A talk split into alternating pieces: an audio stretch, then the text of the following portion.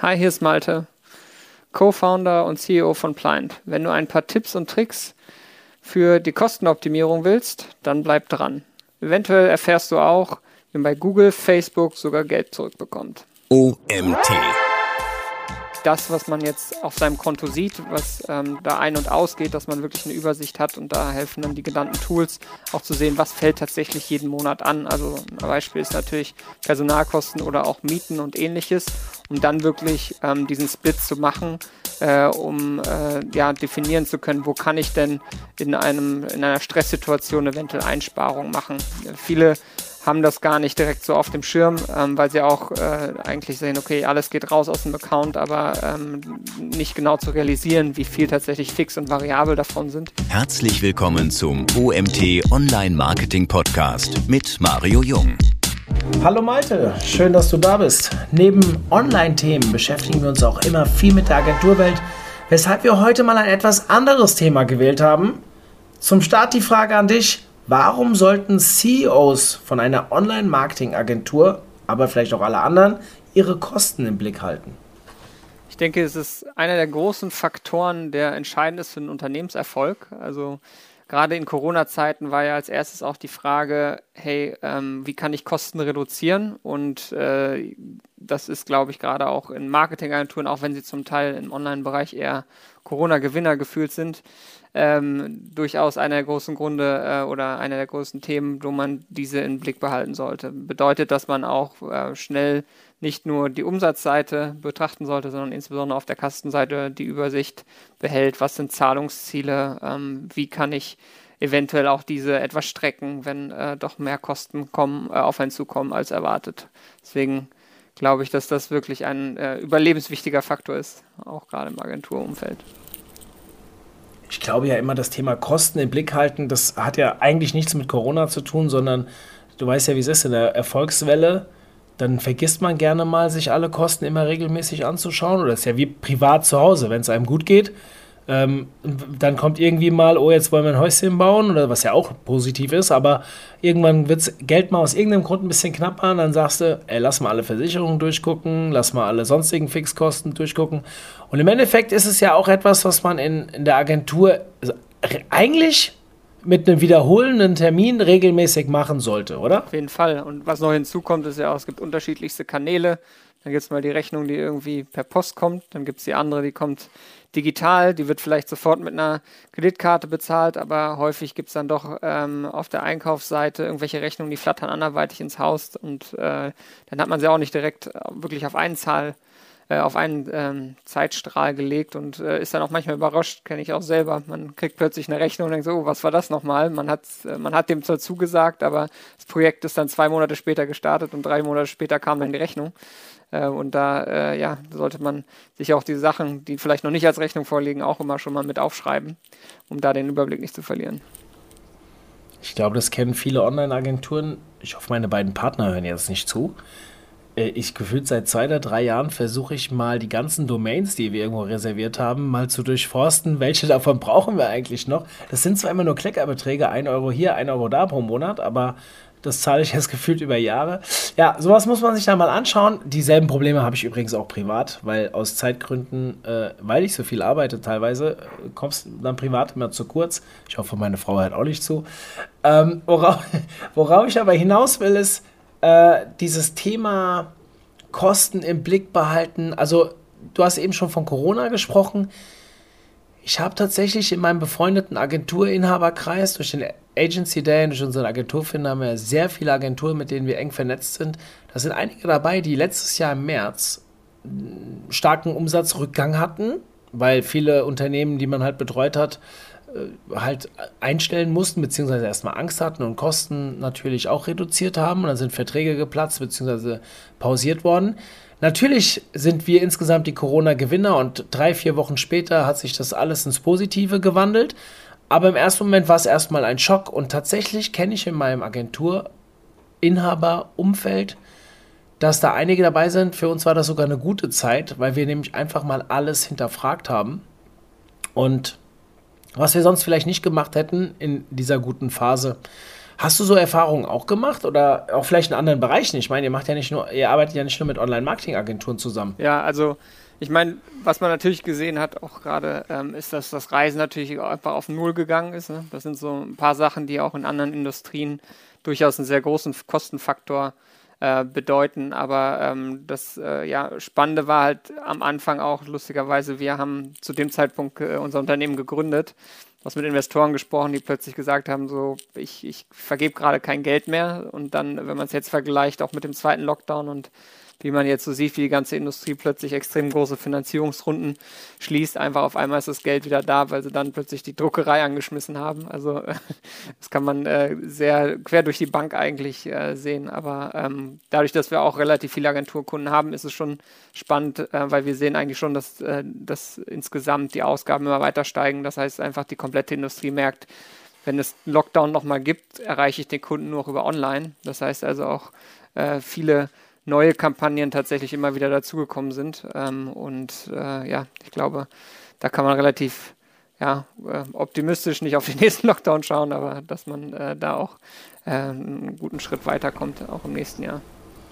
Der eine oder andere, der vorher jetzt den Podcast gehört hat, wird sich vielleicht gedacht haben, wieso ist der Malte jetzt eigentlich Gast bei mir im Podcast? Ähm, was hat er mit Online-Marketing zu tun? Weil ihr macht ja, ihr arbeitet ja im Prinzip Vielleicht kannst du uns das gleich selbst mal kurz ein bisschen erklären, aber es geht um Firmenkreditkarten.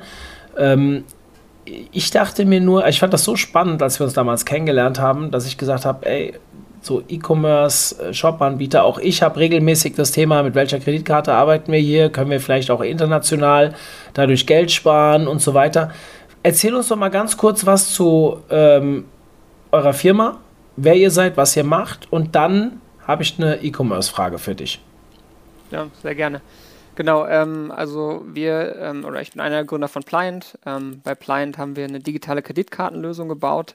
Bedeutet, dass wir gerade diese, sag ich mal, eingestaubten Prozesse um Kreditkarten, also Anträge für Kreditkarten etc. sehr stark digitalisiert haben. Anstelle man jetzt äh, einen Brief an die Bank schickt, muss man nur noch einen Knopf drücken und äh, gleichzeitig aber auch wie, ich würde mal äh, ganz äh, schnöder ausdrücken, so eine Art digitale Amex auch entsprechende Gutschriftsysteme dabei haben, die wir quasi über Cashback abbilden. Das heißt, anstelle mal der Bonusmeilen kann man jetzt bei uns ähm, einfach von den Ausgaben insofern profitieren, dass man einfach äh, frei verwendbares Cashback zurückbekommt, anstelle nur ähm, ja, sag mal Bonusmeilen, die gerade in einer äh, Reisetotenwelt äh, gar nichts mehr wert sind, ähm, zu nutzen und äh, dadurch dann quasi sowohl halt auf der Finanzseite äh, Geld gespart werden kann, aber auch faktisch einfach nur durch Nutzung der Karte Geld tatsächlich gespart wird. Und das ist so das, äh, worauf wir uns konzentrieren. Hm. Wir reden vielleicht am Ende noch mal ein bisschen drüber, wie Agenturen davon profitieren können. Ähm, wollen ja keinen reinen Werbe Werbepodcast machen, deswegen äh, gehen wir erstmal ein bisschen fachlich rein und ich will nachher auch, wir reden ja über, heute über Tipps, wie CEOs ihre Firmenkosten senken können. Vorab aber, weil ja E-Commerce durch Corona so beflügelt wurde, ähm, dort beschäftigt man sich enorm mit Payment-Systemen. Und für mich ist ja eine Kreditkarte auch eine Art Payment-System. Äh, hast du das Gefühl, dass man einen Trend sieht, der so ein bisschen auch in eure Richtung schielt? Also ihr seid jetzt, ich weiß nicht, wie lange ihr schon live seid, aber irgendwie scheint ihr auf die Idee gekommen zu sein und irgendwie das mit einem Trend zu verknüpfen, oder?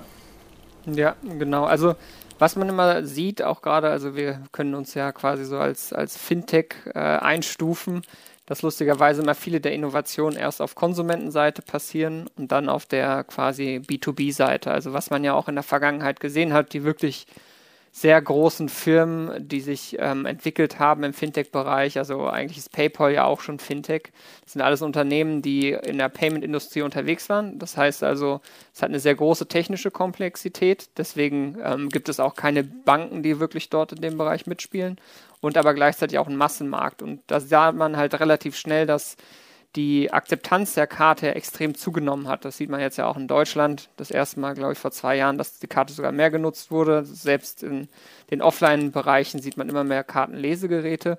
Das heißt, die Technologien ist extrem vorangeschritten und jetzt quasi kommen so die Karten nach und jetzt gibt es auch mittlerweile mehr Akzeptanz, auch ähm, gerade im, im B2B-Bereich. Das heißt auch, dass dort immer mehr Karten akzeptiert werden. Man kennt es vielleicht eher von eigenen Einkäufen, Marketing oder auch ganz viel Software, wo immer von Anfang an nur Karte akzeptiert sind, was in den USA einfach typisch ist.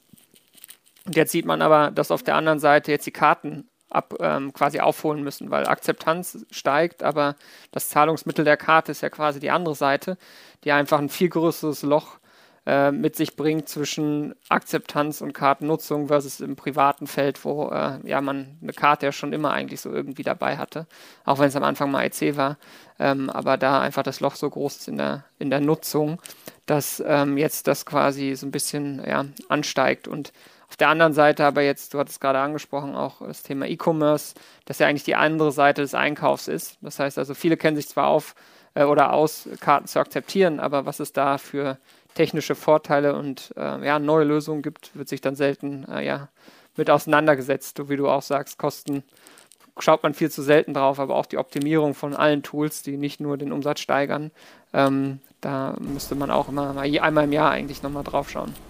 Wie ist das denn mit Kreditkarten für Shopbesitzer? Per se würde ich jetzt immer sagen, das ist erstmal ein Kostenfaktor für die. Ist das so?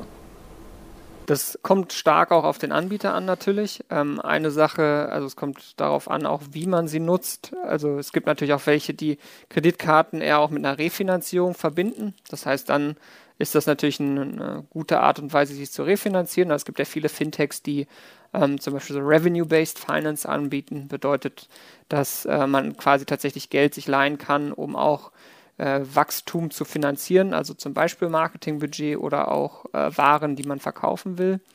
Und ähm, auf der anderen Seite gibt es aber auch Anbieter wie uns, ähm, die faktisch auch einfach kostenlose Karten anbieten und äh, sogar in unserem Fall äh, Geld zurückgeben.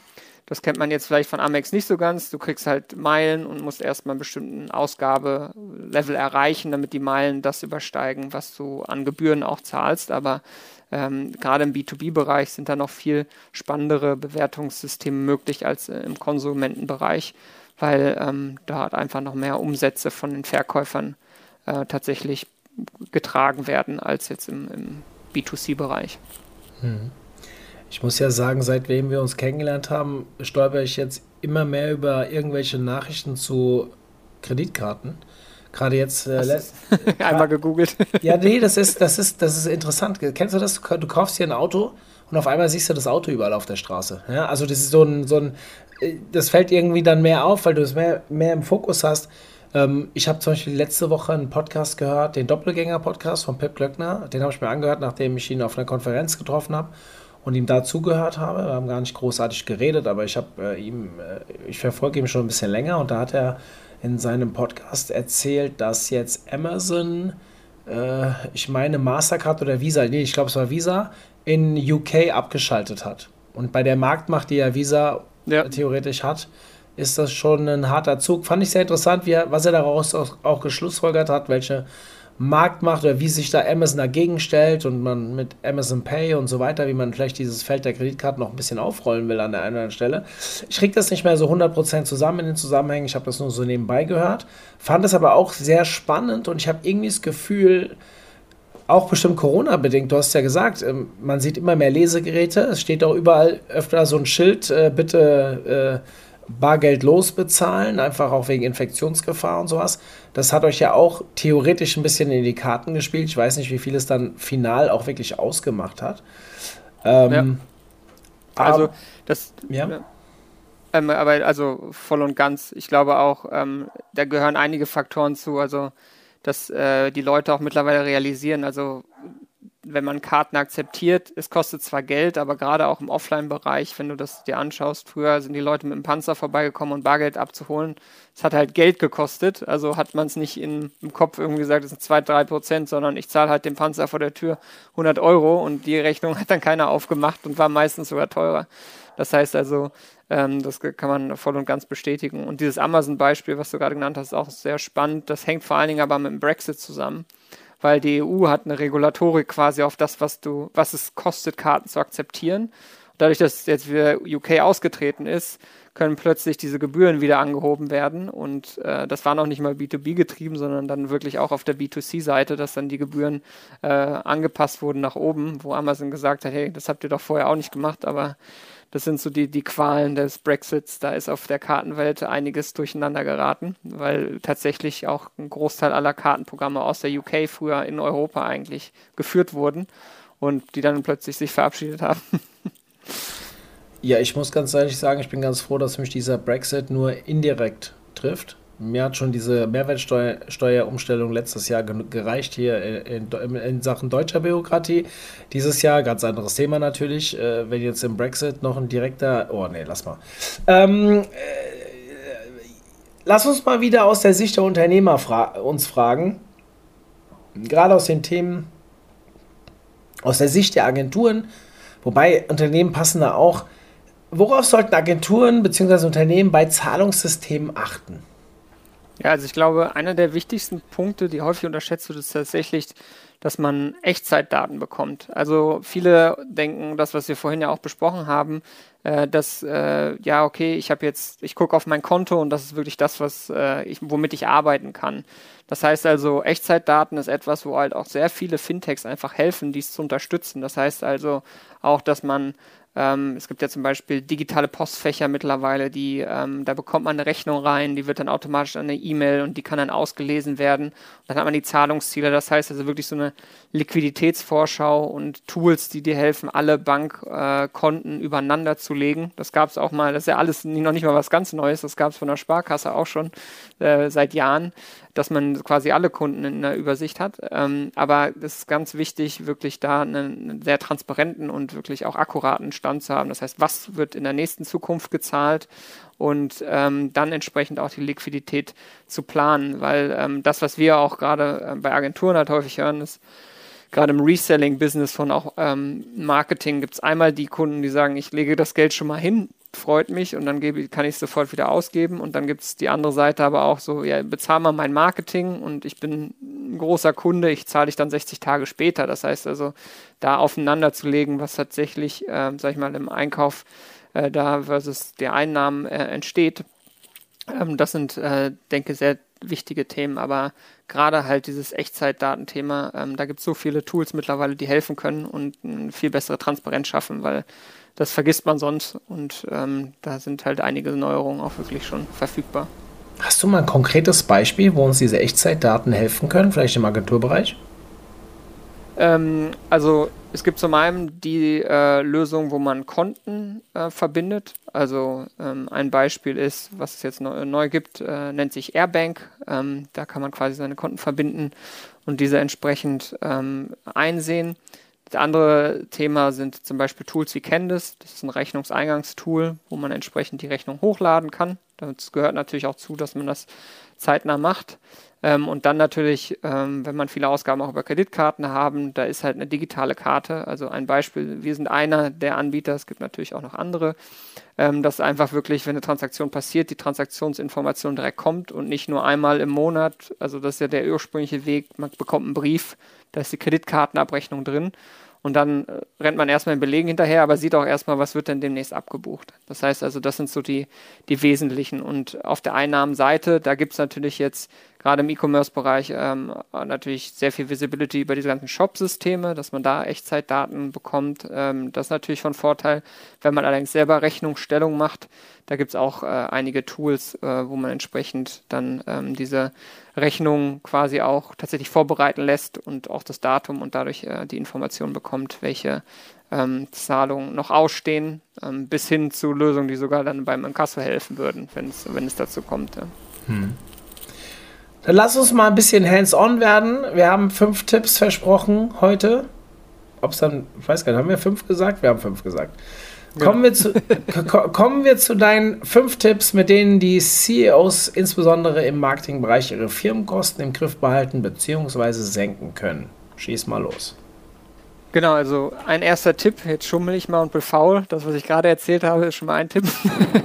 ähm, was dazu aber kommt, ähm, ist auch wichtig, dass man es unterteilt in fix und variable Kosten. Das heißt also, äh, das, was man jetzt auf seinem Konto sieht, was ähm, da ein- und ausgeht, dass man wirklich eine Übersicht hat und da helfen dann die genannten Tools auch zu sehen, was fällt tatsächlich jeden Monat an. Also ein Beispiel ist natürlich Personalkosten oder auch Mieten und ähnliches, um dann wirklich ähm, diesen Split zu machen äh, um äh, ja, definieren zu können, wo kann ich denn in, einem, in einer Stresssituation eventuell Einsparungen machen. Viele haben das gar nicht direkt so auf dem Schirm, ähm, weil sie auch äh, eigentlich sehen, okay, alles geht raus aus dem Account, aber ähm, nicht genau zu realisieren, wie viel tatsächlich fix und variabel davon sind.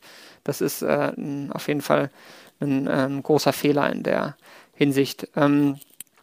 Der andere Punkt ist auch das, was sich gerade so ein bisschen einschleift. Das können wir jetzt so als Tipp 2 deklarieren. Äh, was viele sich selten nochmal die Frage stellen, ähm, ist wirklich auch zu gucken, zum Beispiel, bei welcher Bank bin ich? Ähm, das heißt, was für Gebühren fallen hier tatsächlich an? Viele Banken mittlerweile ähm, ist ja immer dieses Thema Negativzins, aber da gibt es auch sehr große Unterschiede ähm, von, äh, ich glaube, das höchste, was wir gesehen haben, mittlerweile ist 0,75 Prozent Strafzinsen, bis hin zu welchen, die äh, zwar null nehmen, aber bestimmte Grenzen. Das heißt also auch immer nochmal zu schauen, was gibt es denn für digitale Alternativen auch im Banking-Bereich, ähm, wo eventuell auch Karten äh, eine Rolle spielen und da natürlich auch versteckte Kosten im Wechselkursbereich und solche Geschichten ähm, durchaus Sinn machen, auch mal regelmäßig zu vergleichen. Und äh, viele der neueren digitalen Anbieter machen auch den Wechsel sehr viel einfacher. Das heißt also, die, die Angst da ähm, reinzugreifen und ähm, ja, effizienter zu werden und digitaler, das, äh, die sollte man nicht haben. Und letztendlich optimiert das auch wirklich tatsächlich Personalkosten in vielen äh, Sinnen. Lass mich mal kurz eine Rückfrage stellen dazu. Also dieses Thema Negativzins ist bei uns im Agenturinhaberkreis ein großes Thema. Ja? Also die äh, keine Ahnung, wir haben jetzt, glaube ich, bei uns eine Schwelle von 250.000 Euro. Ich habe jetzt mal irgendwo was von 500.000 Euro gehört. Einer hat sogar was von 100.000 Euro erzählt, je nachdem, bei welcher Bank du bist. Inwiefern hilft mir jetzt eine Lösung wie eure, das zu umgehen? Also eine Lösung wie unsere, das ist jetzt natürlich eine, eine, sehr spezielle Frage. Wir, das kommt so ein bisschen darauf an, wie, wie, viel du mit Kreditkarten ausgibst. Also wenn ich jetzt das Agenturbeispiel nehme, ähm, es gibt natürlich einige Leute, die zahlen Google zum Beispiel auf Rechnung. Bedeutet, du kriegst einmal im Monat die Rechnung, dann gibt es ein Zahlungsziel von ungefähr 30 Tagen. Wenn man bei uns mit Karte zahlt hingegen, hat man den Vorteil, dass man auswählen kann, wie oft man zahlt. Das heißt also, man kann mindestens einmal im Monat zahlen, man kann aber auch täglich zahlen. Und wenn man dann zum Beispiel täglich zahlt, gibt es auf der einen Seite bei uns tatsächlich auch den höchsten Cashback, aber auf der anderen Seite geht es dann direkt auch einfach von deinem Konto wieder runter. Das kommt natürlich dann, muss man aufpassen, dass man nachher, wenn man wirklich irgendwie bis zu siebenstellig oder so im Monat bei Marketing äh, äh, rumschwebt, da muss man schon aufpassen, dass äh, man sich damit nicht übernimmt. Aber das ist zum Beispiel eine äh, Variante. Das andere ist halt, dass man, äh, also eher, sag ich mal, das, wo man signifikant auch mit einsparen kann. Ähm, das kommt darauf an, wie man natürlich wie viele Ausgaben man überhaupt mit Karten abwickeln kann, dass man wirklich sich umschaut, wo gibt es denn gerade auch, also es gibt auch Konten bei Banken, die eigentlich keinen äh, Negativzins haben, soweit ich weiß, bis zu einer bestimmten Größe. Und ähm, damit habe ich eher so das digitale Banking insgesamt auch angeschaut. Und ähm, ich glaube, dieses Thema, viele optimieren ja darauf zu Zahlungsziele, das ist auch so ein bisschen unser dritter Tipp. Das heißt, auch nochmal zu schauen, ähm, wo zahle ich selber mit Zahlungsziel? Also das ist ja so ein bisschen dieser Punkt. Ein Beispiel wäre halt eine, irgendwie auch eine Facebook-Rechnung, aber es gibt auch häufig den Grund dann nicht, äh, so lange zu warten zu zahlen, sondern einfach den, äh, gegebenenfalls der Finanzabteilung einfach zu bitten, ab jetzt, wenn eine Rechnung kommt, einfach sofort bezahlen. Ähm, weil da äh, sind viele, so sag ich mal so, es gab immer wieder Aussagen, die Rechnung ist irgendwie in, gerade in Deutschland das höchste Gut in der Buchhaltung. Ähm, aber manchmal macht es auch Sinn, da schneller zu zahlen, gerade im Negativzinsumfeld, ja. Also das Thema haben wir sehr häufig. Ich meine, wir haben ja vorhin geklärt, wir sind die Gewinner der Corona-Krise. Also ich, ja. ich weiß nicht, ob es überhaupt wirklich Gewinner gibt, so eine Krise, weil da sind Pharma. Ja äh, ich glaube, wir, ich glaub, wir, glaub, wir müssen, ja okay, Pharma, ja, logisch. Ähm, ich, nee, ich meinte, wir müssen, glaube ich, mal ein bisschen relativieren. Einige von uns hätten auf ihren Erfolg äh, zum Teil verzichtet, wenn dafür keine Krise da gewesen wäre, auch wenn äh, weil ich meine, da sind ja noch persönliche Schicksale hinten dran. Wir müssen jetzt nicht äh, Corona vertiefen, aber wenn wir mal davon ausgehen, dass die Krise dann einen positiven Effekt hat, ja, es ist die Online-Branche davon getroffen, vielleicht nicht ganz so extrem wie Pharma, aber wir sind davon getroffen. Positiver Natur, getroffen klingt so negativ. Ähm, und jetzt haben wir halt alle ganz gutes Geld verdient. Also ich kenne eine Menge Agenturen, die sehr beflügelt worden sind die letzten zwei Jahre und die kämpfen genau mit diesen Themen rum, mit dem Negativzins wir inklusive. Jetzt hast du aber noch eine zweite Sache angesprochen, die ich ähm, gerade so nebenbei irgendwie äh, mitbekommen habe. Habe ich das richtig verstanden, dass Unternehmen, jetzt wie wir, Agentur oder was anderes, auch ihr Personal via Kreditkarte bezahlen? Nee, ähm, ich meinte, dass quasi durch digitale Lösungen du auch Personalkosten insofern sparst. Also dadurch, dass halt ähm, so Prozesse, genau, also das ist tatsächlich auch so einer der, unser, unser vierter Tipp, dass ähm, man durch diese ganzen Tools wirklich sehr viel Zeit spart. Ähm, das heißt auch, ähm, ich kann es jetzt mal einmal kurz umreißen auf Basis von dem, ähm, von der ursprünglichen Kreditkarten-Experience, die uns so ein bisschen veranlasst haben, auch zu gründen, ist halt, du ähm, Beispiel Anfang erster Monat in Corona, du sagst, okay, ähm, wir müssen jetzt Zoom bezahlen, äh, weil wir müssen jetzt alles digital machen. Dann ist die zweite Frage wahrscheinlich gewesen, wer hat denn die Geschäftsführerkarte oder wo ist sie? Dann kam der Geschäftsführer, hier ist die Karte. Nächste Frage dann, wo ist der SMS-TAN? Ach, der, jetzt braucht auch noch das Handy vom Geschäftsführer. Und dann die nächste, das nächste Thema ist dann, okay, jetzt haben wir endlich gezahlt ähm, und dann kommt die Abrechnung einmal im Monat, ja, wer hat denn jetzt den Zoom-Account bezahlt? Ja? All diese Schritte kosten Zeit äh, bis hin zur Belegsammlung und dann auch gegebenenfalls das irgendwo anzutackern und einzureichen, versus halt bei uns oder bei allgemeinen digitalen Kreditlösungen. Du kannst auf Knopf drücken, kannst teilweise sogar Auslagen, Prozesse damit dir einsparen, virtuelle Karten in Echtzeit vergeben und dann gibt es zum Beispiel eine Beleg-Inbox, wo dann Belege automatisiert reingehen und direkt zugeordnet werden der Transaktion, wo man sowieso schon E-Mail-Adressen hinterlegt für den, Rech den Rechnungsversand oder den Rechnungseingang. Das heißt also, das ist genau dieser Punkt, dass man wirklich Zeit sparen kann.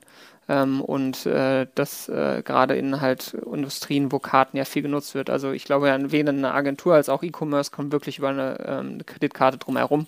Oder wenigsten mittlerweile, weil man halt so viele Tools hat, äh, die man auch international bezahlen muss. Ja. ja, also haben wir ja auch, also 100 Prozent. Trotzdem will ich jetzt mal kurz da ein bisschen reinbohren. Ja? Ein Kumpel von mir, der rein privat ist ähm, so ein kleiner Meilensammler, Meilensammler, ja. Und der bezahlt privat gefühlt auch seine Miete, der bezahlt alles über seine Kreditkarte, um Meilen zu sammeln. Und da, also der fliegt nur, nur Business Class und so weiter. Jetzt werden natürlich ein paar hellhörig. Ich kann auch gerne Kontakt machen, wenn einer wissen will, wie, wie das funktioniert. Aber jetzt versuche ich das ja mal als Unternehmen mal durch, durchdenken, zu durchdenken. Du sprichst jetzt von einem Cashback. Ähm, wenn man das in enge, wir haben noch nie darüber gesprochen, wir beide, und ich höre das jetzt auch zum ersten Mal, also das kann ich auch mal vergewissern an die Leute, die jetzt zuhören. Ich bin jetzt wirklich privat interessiert, mir das anzuhören, nicht privat, als Unternehmer interessiert, mir das anzuhören. Du redest von einem Cashback und je öfter man bezahlt, desto höher der Cashback. Das habe ich eben, glaube ich, rausgehört. Und warum kann oder gibt es die Möglichkeit, wirklich alle meine Kosten darüber laufen zu lassen, um nicht auf der einen Seite den Negativzins zu bezahlen, auf der anderen Seite aber vielleicht sogar noch Geld zurückzukriegen? Oder sehe ich, habe ich das falsch verstanden? Ähm, also zu einem gewissen Grad ist es korrekt. Das heißt also, ähm, man kriegt bei uns quasi, umso häufiger man zahlt. Das heißt aber, dass man jetzt nicht also einmal nur im Monat zahlt, sondern man kann halt bis zu täglich zahlen. Da schwankt der Cashback bei uns zwischen einem halben oder einem Prozent. Das heißt also, wenn du sie nutzt, dann kriegst du im Schnitt ungefähr einen Prozent wieder. Und ähm, es gibt aber bestimmte Zahlungen, ähm, die jetzt in Deutschland eher nicht mit Kreditkarte passieren können. Das heißt also, es ist super industriespezifisch. Natürlich, ähm, jetzt in deinem Fall bist du in einer Industrie, wo sehr viele Sachen mit Karten bezahlt werden. Mieten oder ähnliches ähm, können allerdings äh, eher selten mit Karten gezahlt werden.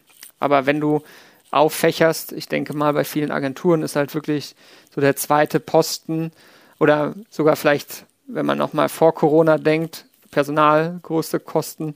Zweite sind dann schon Marketing und Reisen. Und Marketing und Reisen sind eigentlich ähm, schon Kosten, die dann wieder Kreditkarten ähm, spezifisch sind, wo dann entsprechend äh, natürlich Geld gespart werden kann, wo es auch äh, einen großen Punkt noch gibt oder einen Unterschied, dass es da auch eigentlich bei uns zum Beispiel sehr gute Wechselkurse gibt und man ja immer mehr in US-Dollar auch zahlen muss. Das heißt also, es kommt schon ein bisschen auf die Akzeptanz der Karte an.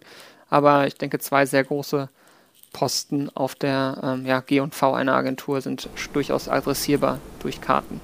Also gerade Mediabudget, Marketing, auch Mediabudget von Kunden.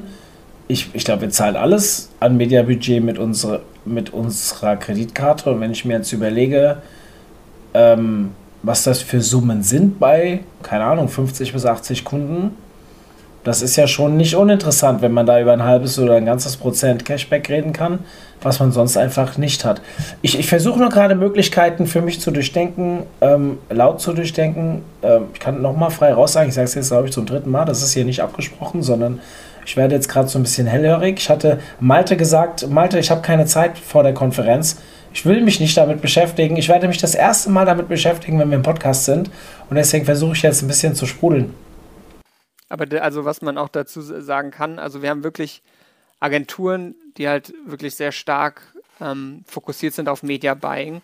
Und da ist es halt wirklich so, dass dadurch, dass du halt so ein Prozent zurückbekommst, das geht ja direkt in die Marge direkt durch. Ne? Das heißt also, du hast ja nichts, was dagegen kostet. Und wir haben da Agenturen, die tatsächlich operativ ihre Marge halt 20 Prozent, dieser eine Prozent macht halt so viel aus, weil du kaufst halt fast nur Media-Budget verkaufst es in Anführungszeichen weiter und dann, äh, wenn du dann selber ein Verwaltungsbudget von 2% hast dann, und plötzlich einen noch da drauf kriegst, dann kann sich das schon schnell lohnen.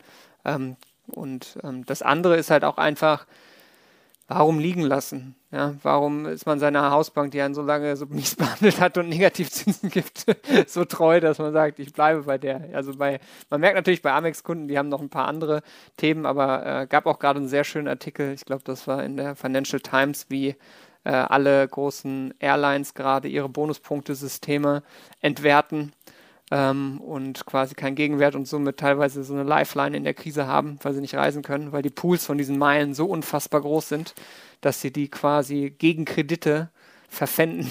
das ist total krass. Total krass. Das ist echt ja. krass. Ja, gut. Äh, wir waren, glaube ich, bei Tipp 3 oder sowas. Tipp 4, 5 Das war jetzt schon der Tipp 5.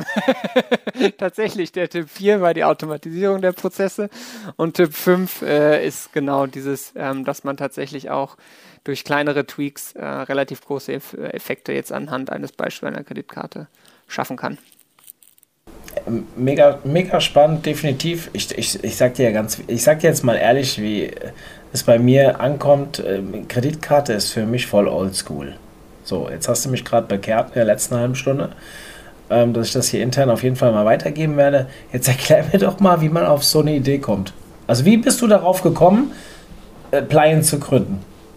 Ja, also ich glaube, zwei Themen. Das eine ist, also genau wie du sagst, ist ein Oldschool-Thema. Es wird meistens sogar noch schlimmer dadurch, dass viele Leute von dem Thema genervt sind. Ja, also weil du, es gibt wenig das Thema, wo du sagst, geil, Kreditkarten, hier, ich habe Spaß daran, ne? ähm, weil spätestens die Buchhalter stöhnen halt sehr stark auf.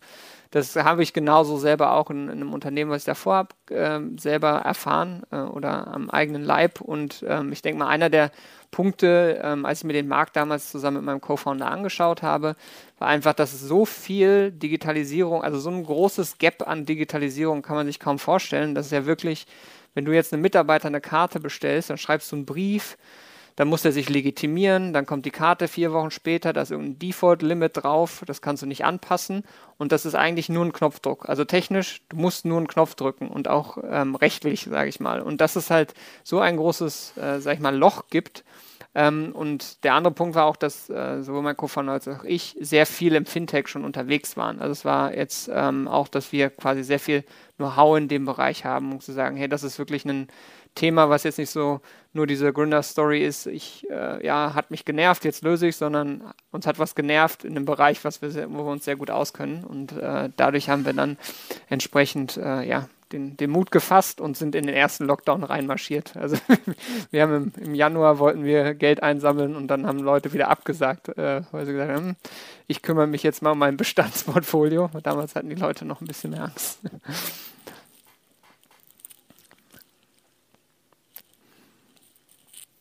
Wir arbeiten mit einer Partnerbank, ähm, die heißt Warengold, die quasi den Zahlungsverkehr und die Kreditlinien dahinter mit abbildet. Ähm, und dann haben wir noch ein sogenanntes E-Geld-Institut als Partner, die äh, uns helfen, dann quasi bei Visa registriert zu sein und die Karten mit äh, vergeben.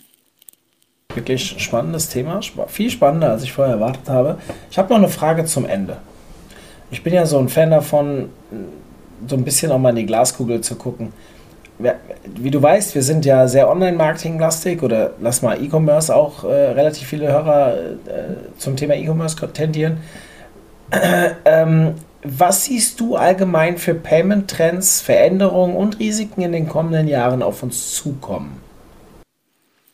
Ja, also ähm, das Risikothema ist tatsächlich auch was so ein bisschen aus, mein, aus meiner äh, persönlichen Erfahrung her immer äh, etwas unterschätzt wird, aber man sieht einfach, dass diese Zahlungsströme gerade im Payment-Bereich einfach direkt extrem verzahnt werden mittlerweile. Das heißt also, man, was man als starken Trend sieht, ist, dass zum Beispiel auch diese ganzen Shop- oder Anbieter, ähm, die quasi die Payments akzeptieren, mittlerweile auch für E-Commerce Refinanzierungsoptionen. Das heißt also, dieser Durchstich, dass man quasi noch einen Partner hat, der auf der einen Seite direkt dein, dein Geld annimmt, aber gleichzeitig auch refinanziert. Das ist so, als wenn du einer Privatperson einen Kredit bekommst, aber aus deinem Gehalt wird als erstes immer dein Kredit beglichen. Deswegen sind auch Arbeitgeberdarlehen aus Risikosicht so attraktiv. Also es ist wirklich so, einer dieser Trends ist, dass dieser, ähm, ja, dieser Durchstich immer klarer wird. Also man kriegt ja auch mittlerweile bei PayPal zum Beispiel ähm, Kredite.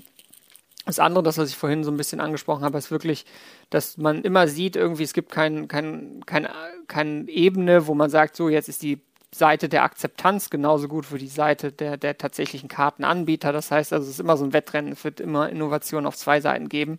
Das heißt aber, gerade das Thema Kreditkarte ist so spannend, weil du halt weltweit, also ähm, die Karte akzeptieren kannst und das ja ursprünglich auch gebaut wurde für Reisen, wo es dann halt hieß, ich brauche ein Zahlungsmittel, was weltweit funktioniert und durch die Globalisierung halt genau diese Payment Rails, wie man sagt, ähm, genutzt werden und deswegen auch ähm, dafür immer effizienter werden. Und ich glaube, der zusätzliche Thema, das ich gerade angesprochen habe, einfach diese Refinanzierung, die da mit reinkommt, das wird ähm, alles durch, von der Payment-Seite aufgerollt. Das heißt also, was man sonst aus dem E-Commerce kennt als Warenfinanzierung, das wird irgendwann alles so ziemlich aus ein paar wenigen Händen bedient, die schon sehr tief in den, äh, in den Zahlungsströmen mit drin, drin hängen. Und äh, ich glaube, das sind so die, die Themen. Und bei Risiken natürlich Zahlungsmittel wie diese kommen auch immer neuere Themen an. Kreditkartenbetrug ist ja kein unbekanntes Wort, ähm, aber da gibt es äh, auch immer mehr Innovationen in dem Bereich,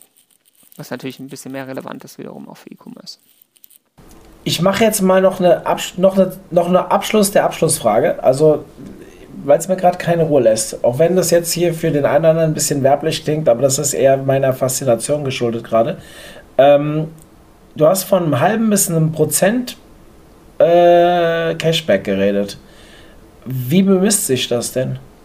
Ähm, also die Abhängigkeit ist von der Zahlungsfrequenz. Das heißt also, wenn du monatlich zahlst, bekommst du ungefähr einen halben. Wenn du bei uns täglich zahlst, also wir können täglich, wöchentlich, zweiwöchentlich oder monatlich zahlen. Das heißt, es hängt davon ab, weil aus, äh, wir natürlich weniger Kosten haben, wenn jemand sofort zahlt, weil wir es nicht refinanzieren müssen. Deswegen quasi ähm, ja, dieser Gap dazwischen. Die Frage wollte ich nämlich noch stellen. Wie, wie, wie begründet ihr euch das intern, dass ihr mehr zahlen könnt als weniger? Aber das habe ich jetzt verstanden. Mega spannend. Ähm, Finde ich wirklich mega spannend. Wir müssen mal überlegen, Malte, ähm, auch, also erstmal für diejenigen, die zuhören, Malte und ich haben uns kennengelernt, äh, dann auf der Konferenz persönlich, äh, jetzt vor kurzem. Ich wollte unbedingt den Podcast machen und ähm, Malte, ich überlege gerade, wie wir dich noch bei unserer Tool-Konferenz mit reinholen.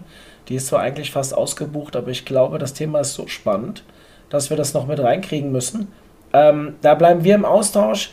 Für diejenigen, die jetzt zugehört haben, auch in Bezug auf unseren Agency Day und so weiter, gerade weil es ja heute an CEOs äh, gerichtet war, das galt jetzt nicht nur für Agenturen, sondern auch für Unternehmen, die haben ja die gleichen Vor- und Nachteile.